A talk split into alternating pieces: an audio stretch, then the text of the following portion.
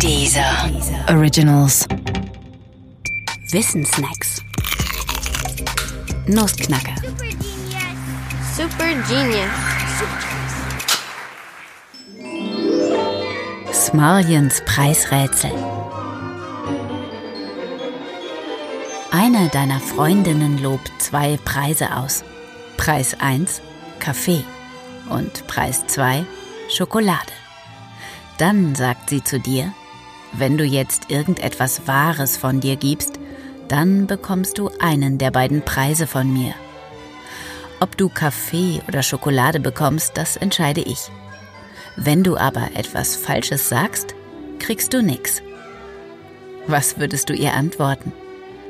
Nun, wenn gerade die Sonne schiene, dann könntest du ihr zum Beispiel entgegnen, die Sonne scheint gerade. Genauso könntest du aber auch antworten, alle Rappen sind schwarze Pferde. Oder auch, wenn der Hahn kräht auf dem Mist, ändert sich das Wetter oder es bleibt wie es ist. Soweit so gut. Was aber, wenn du vorher ein Auge auf die Schokolade geworfen hättest? Was also, wenn du genau und nur die Schokolade haben möchtest? Was könntest du dann Wahres sagen? Wenn du ein wenig darüber nachdenken möchtest, dann schalte den Podcast aus. Jetzt.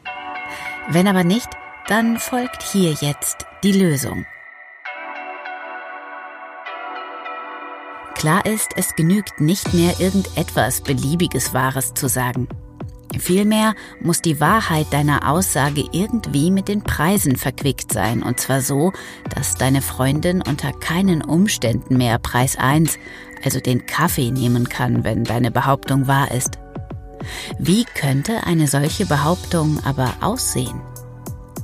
Vielleicht denkst du an einen Satz wie Du wirst mir die Schokolade geben.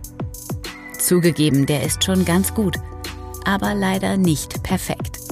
Denn wenn dein Satz wahr ist, wird sie dir tatsächlich die Schokolade geben. Bedauerlicherweise aber kann es immer noch falsch sein, nämlich genau dann, wenn sie dir nichts gibt. Knapp daneben ist eben auch vorbei. Ganz anders ist die Lage aber beim scheinbar gespiegelten Satz. Du wirst mir nicht den Kaffee geben. Dieser Satz ist falsch, wenn sie dir den Kaffee gibt. Also wird sie dir keinen Kaffee geben. Dieser Satz ist außerdem wahr, wenn sie dir die Schokolade gibt. Doch vor allem ist dieser Satz wahr, wenn sie dir nichts gäbe.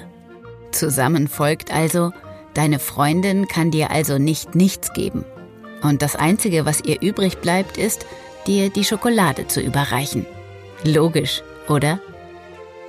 Übrigens, das Rätsel stammt von Raymond Smullian, einem großen Logiker, der vor einigen Jahren gestorben ist. Berühmt geworden ist er mit populärwissenschaftlichen Büchern über Logik. Auch logisch, oder?